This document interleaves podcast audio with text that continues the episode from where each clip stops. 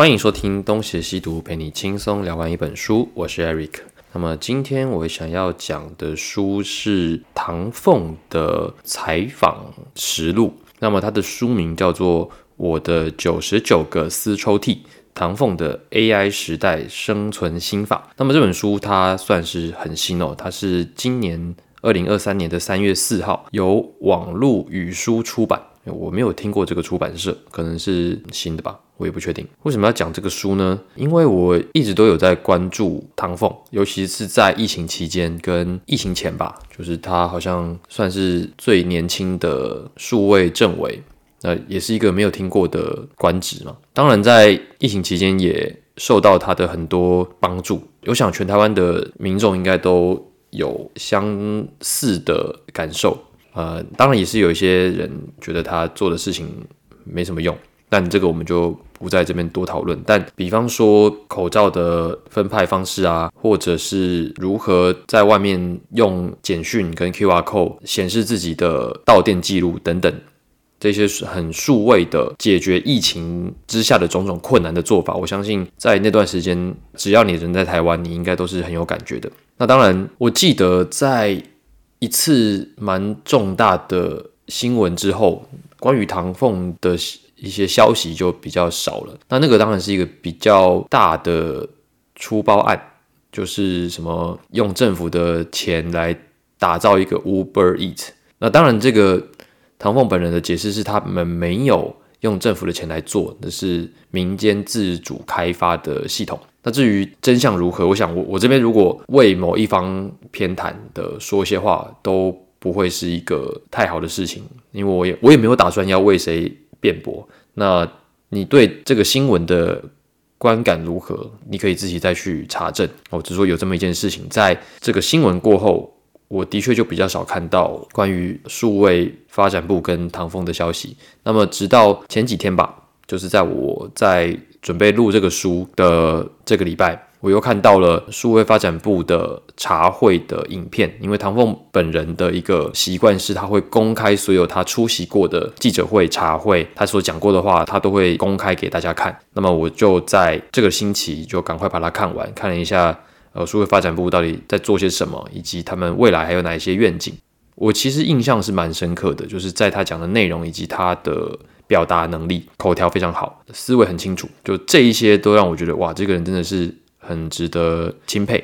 所以我也想要看一下他的侧记啊、人物传记到底在写什么。所以这个礼拜才决定要讲这个书哦。在开始前，我可以先下我的判断，就是推还是不推嘛？哎，我觉得可以读。那但是因为他书中的内容。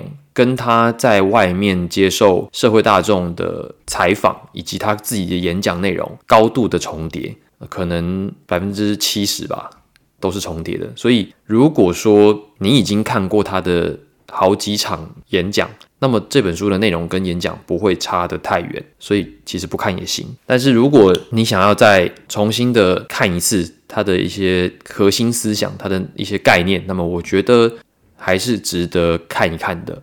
啊，这个是我的想法，因为我自己在看完这个书，我觉得还是有一些收获。至于里面讲什么，我想就好好来聊一聊吧。那我们开始喽。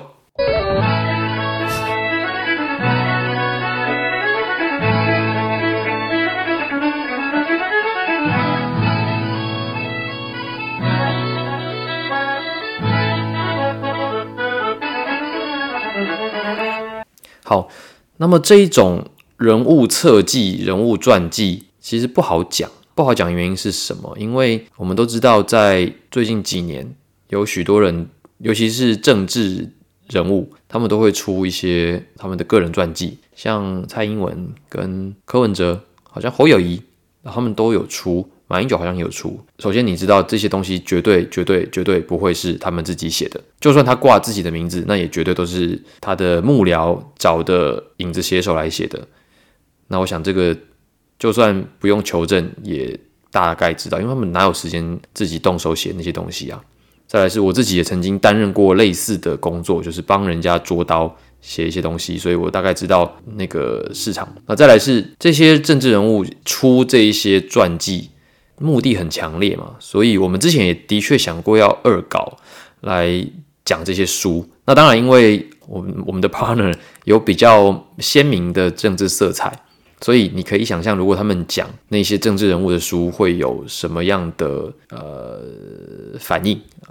那我个人会觉得有一点危险，所以我虽然也想要试试来讲这种。人物侧记、传记的念头，但我实在是不想要选那些比较风头浪尖上的人物，所以我就选了唐凤。那当然也有一些人会认为唐凤还是有其政治色彩跟立场，但我觉得在一干线上人物里面，他应该算是相对浅薄的。而且再来是，如果你真的看过他的演讲，看过他的一些表述，我觉得。应该多数的人都会认同他是真的有真材实料的。那如果说你觉得他没有，那你也不用跟我辩，因为我觉得他有嘛。所以如果你觉得没有，那我们没有什么好去讨论的。就是你觉得没有，那就没有，你是对的。这样。那么在这个书里面，他基本上就是由一位侧记的采访者，叫做邱美珍哦，主要是由他来写的。我觉得像这种由他人执笔。来写特定人物的传记的时候，最危险的，或者是我最不愿意看到的，就是吹捧，把一个人讲得多么的好，多么厉害，多么高尚。因为你知道那个绝对是假的嘛，他绝对有某一些特定目的，然后想要给特定的支持者看的。那反对的人绝对就不会想看。当然，你如果看。邱美珍自己对唐凤的评价，那多少也还是吹捧啦。可是因为他这个书他是采访论稿，所以大多数都还是引述自唐凤的原话，可能加以润色。但我自己看了唐凤的采访跟他的演讲之后，我觉得他的口条好到可能不太需要修改太多。这里面包含他的语病几乎是没有诶。比方说，他不会讲说什么做修正，他们修正就修正，做什么修正，又或者是什么什么这个东西啊。比方说，我的九十九个丝绸 T 这本书，就你不太需要讲一些废话。那么他在他的表达里面，真的完全没有这些问题。我觉得这个是我最近一直注意，而且我自己都有这样的毛病，我很想要改掉，我都。很难改掉，而他居然都可以做得到，所以这个是我觉得在整个书中以及他个人的表达能力当中，让我相当佩服的。这本书它叫做九十九个丝抽屉嘛，所以它分成九十九个小单元，那么每一个单元的篇幅都没有很长，大概就是一千字，有的可能一千字都不到。它的内容涵盖了从他的成长历程。一路到他是如何的跨性别，然后学习最新的数位科技，如何的跟世界各国的创新团体工程师合作，那么如何的在旅途中得到更多的启发，一直到现在担任台湾的数位发发展部的部长，那之前也是政委这样的一个历程。好，那么在他的成长过程描述里面，我。个人比较惊讶的是，他有先天性的心脏病，在十二岁之前吧，可能在一个年龄之前，因为无法开刀，所以他是有可能今天过完没有明天的，因为心脏病是重大的疾病，所以他说像这样子的先天疾病带给他的人生观，就是他不会去想太多的未来，就专注于今天。就是今日事今日毕，在他身上得到了最佳体现，因为他有可能没有明天嘛，所以他不会去设想太多可能根本不会发生的事情。像一般人、常人如你我，很常考虑的是哦，五年之后我要干嘛？十年之后我要干嘛？因为我要向着那个目标前行，所以我现在很多的事情、很多的尝试，我是不敢做的，我裹足不前。可是因为他根本无法。确定明天能不能活着，所以当下想到的当下就要完成。那这个是童年带给他的一个重大的影响。然后第二个是呃不免俗的，我觉得还是有其家世的光环。就是他说他长在一个亲戚们都是专业知识接收者的一个家庭，所以可能就是学士都在中上的。这么一个大家族，所以他们从小一件事情，好几种的专业知识互相的交换意见。那么他从小耳濡目染，所以他也很习惯这一些不同的专业意见，看同一件事情的时候会产生的洞见跟盲点。那么因为他很习惯，所以他从小就培养出了倾听以及接纳多元立场的开放心态。那么我觉得这种开放的心态。大家嘴上说说可以啦，大家都会讲哦，我们要多元，我们要开放，我们要包容，我们要怎样怎样怎样的，说都很会说。你说真的要能够接受，我不觉得这是容易的事情。至少我自己就从来没有这么包容，也没有这么容易接纳多元的看法。从他的表述。我愿意相信他是真的在心胸包容程度上是真的很高的。那当然也是因为有这样子的家庭环境，所以这种东西这样子的心态，我不认为是可学的。因为这个是从小的影响，你输人家就是输几代的差距。因为你的家族必须都是这样子的优秀成员，你才有办法在那样的家族长大。如果你从小就是在充满暴力、充满争执的环境下长大，那么你绝对不可能有。唐凤这样子的机缘，那么再来就是因为父母都有其专业，而且都念到硕博班以上，那他随着爸妈去西藏、去德国长期居住旅行的这种经验，那么都是在年幼时期，可能十二岁或者是十五岁以前，这些经历可能都会给他带来很多的改变，而且旧书中的讲法看起来，可能大多数都是正向的。那这个也是一个常人无法达到的境地嘛。比方说，如果你看到一个东西，你爸妈也都知道这是怎么一回事，他们愿意在你还很小的时候就把你当做是一个成人，诚诚恳恳的跟你讲一些世界的运转的逻辑，那么你当然很快的就能够将自己的心态调整到很成人的状态。那么我想，这个也是台湾的大多数家庭。很难给予的成长条件，比方说把小孩子当成大人看，光这一点有多少家庭做不到？好，我们不要批评我，呃，大多数家庭，我们只能说，就是有这样子的家庭是很难得的。那么唐凤这样的性格，我认为跟他们的家庭是绝对相关的。那再来就是说他的求学经历哦，他自己说他大概十二岁，国二吧。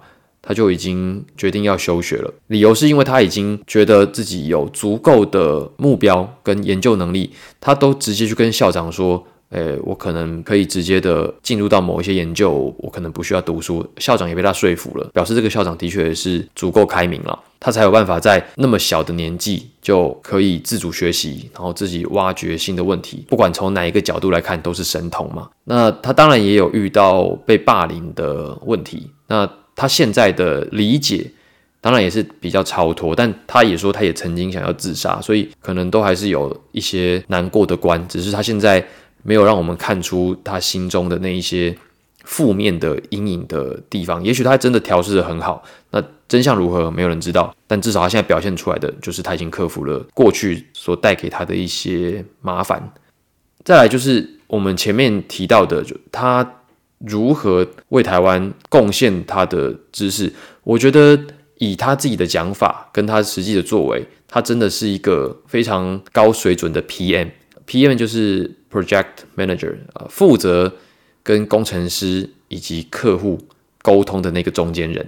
这样子的人在科技业是非常之重要的。为什么？因为工程师有时候听不懂人话，就是常人所讲的话，对工程师来讲，他们都会觉得一般人讲话不精准。那因为我曾经参与过类似的工作，虽然是比较外围的，但也算是半个 PM。那么我有时候也觉得工程师讲话真的，一板一眼，要非常具体。如果你讲的很模棱两可，他们就会说你在说什么，你的要求要再具体一点哦。所以工程师的确是一个呃相对比较难以沟通的群体，所以需要有一个能够同时懂得工程师的语言。以及常人的语言的人当二者的桥梁，所以唐凤大概就是在扮演这样子的角色哦。呃，他要跟这些专业的技术人沟通，让他们去应应一般人的需求，开发出产品。那么他现在担任政府的职位，他也同时要担任政府与人民中间的沟通管道，就他要跟政府说哪些东西是最新的潮流，是可以应用的，说服政府开放。接纳新的科技，那么同时也要向一般民众解释，这些新的科技的确是能够造福大家的日常生活的，请大家放开心胸的使用这些东西。对两边的沟通，实际上都是非常困难的工作，因为弄个不好，就会跟之前的负面新闻一样，被所有的人批评。像这样子的沟通工作，就必须要有非常强大的沟通能力以及情绪处理技能啊！我觉得他在书中有很大的篇幅都是在讲你如何沟通，你如何开放你的心态。虽然我认为啦，根本。不是一般人能做到，就算你看完这个书，你也做不到，因为我刚刚前面说了，就是他的这个性格跟他的成长历程有绝对的关联，这个不是一般人能够学的。但你至少可以知道说，哦，原来世界上还有这样子的人，那么你或多或少的还是可以以这样子的特殊的人为榜样，那么尽可能的逼近一点，那至少也是一种进步的开始。而再就是说，也想讲一下数位发展部到底。在做什么？因为我刚好看了那个影片嘛，我看了以后才知道他们呃有几个业务就是基础的网络韧性。因为他说，因应现在以及未来有可能会发生的一些危机跟平时的危机，在这样子的数位的时代，最重要的事情就是要保障网络的畅通，以及不管在什么样的情况之下都能够使用网络。所以，呃，数位发展部有很重要的工作是掌握目前讯号站的。资源，然后看怎么样能够让他们互相的连接，就算是在一个非常之恶劣的环境下，大家都依然能够上网，依然能够互相联系，依然能够集思广益的找出每一个困境下解决问题的方法。然后再来是他们也专注于反诈骗的防范措施，以及向世界各地寻求互相学习最新的科技，并且导入台湾。呃，当然之前还是有一些新闻，这个我想具体的内容，听众们朋友可以自己去找，因为我觉得一本书要讲他的所作所为实在是太困难了。但是至少我在看的过程中就知道，哦，他是这么想的。我自己对他的整个书的看法，就是我认为他真的就是把自己变成一个。大平台就是之前那个什么王大陆不是之前讲说一给你一个满满的大平台吗？他真的就是贯彻这个理念，要将自己变成是沟通有无的这样的一个场所。那么它里面提到了老子《道德经》里面的一段话，哎，我有点讶异，他就是会拿这个出来讲。当然，我不是说知道这个是只有中文系的特权，而是说你很难找到有一个人可以直接的把。整段话就这样讲出来，因为这代表你真的是理解的，或者是你的印象足够的深，你才有办法脱口而出嘛。那么他引用的那段话是“山直以为器，当其无，有器之用”。下一段话是“凿户有以为室，当其无，有室之用”。那这两段话，两段话在讲什么？他就是说，你把这个陶土挖出一个空间来，它看起来虽然什么都没有，但是它就有了承载物品的功能。所以器之。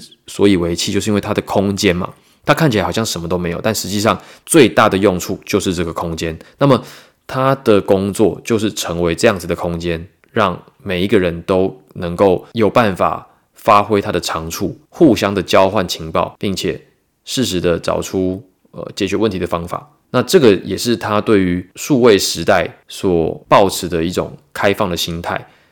其实思维切到这里算是。很深刻的，因为当我们在讲呃最新科技 AI 啊，讲这些看起来好像是向着未来的东西的时候，他所提的还是那一个很传统但很核心的思想，就是那个那一样子一以贯之的逻辑，在他的言谈当中一直存在着，就是要保持开放。所以他不管在任何场合回答的任何问题，以及他在书里面所描述的。在我看来，都有一以贯之的价值观，他都没有偏离他所讲的东西太多。那么，这个也是我觉得哦，这个书可以看的原因，因为我觉得他的逻辑、他的思维能力必须要非常之清楚，那么他才有办法讲出这些话，才有办法去推动这么多的事情。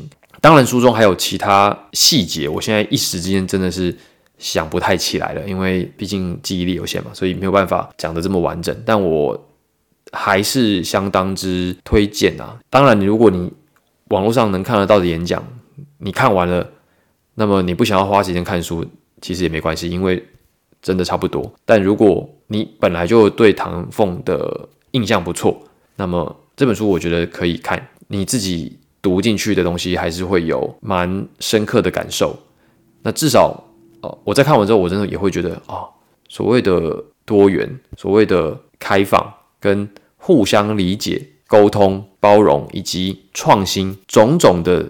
我们习以为常的，我们早就教条化的那些词、那些概念，是真的有人行动实现出来的。那么，这个是我觉得非常之珍贵的体验，就你在读这个书的时候的一个体验，因为它毕竟就是做那些事情嘛。呃，网络上也都找得到，新闻也都有，而且对台湾人来说，这的确就是一个发生过的。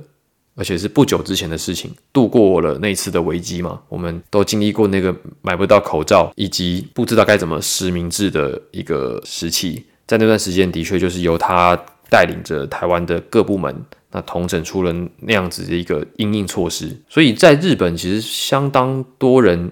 是知道唐凤的，而且说唐凤的思维让众人觉得就好像是来自未来的人。那当然，我觉得这个可能有日本人的一贯的夸饰的修辞，可是我觉得的确是会让人觉得哇，这个人真的是很令人敬佩啦。呃，听到这里，你还是觉得说，呃，唐凤有什么了不起的，或者是你本来就不喜欢他，那么我也觉得你可能还是可以看一下书，然后再想一想。你自己去比对他的所作所为以及他的言行，那么看看书中讲的是不是对的，然后看看我对他的评价是不是过誉。那如果这些都做完了，你还是觉得哦这个书没什么价值，或者是我的判断是错误的，那那就算了，对吧？那你就继续保持你原本的想法也没有关系。好了，那今天的节目就先到这边。呃，如果喜欢我们的节目的话呢，欢迎到 Apple Podcast。呃，给我们五星好评，或者到 Facebook、Instagram 与我们留言互动。那么，如果喜欢我们讲书的节目呢，也欢迎抖内赞助我们，因为我们就真的需要自己花钱买书嘛。所以，如果可以支持我们的话，我们也可以买更多的书，然后把节目做得更好。那感谢各位这次的收听，我是 Eric，我们下次再见。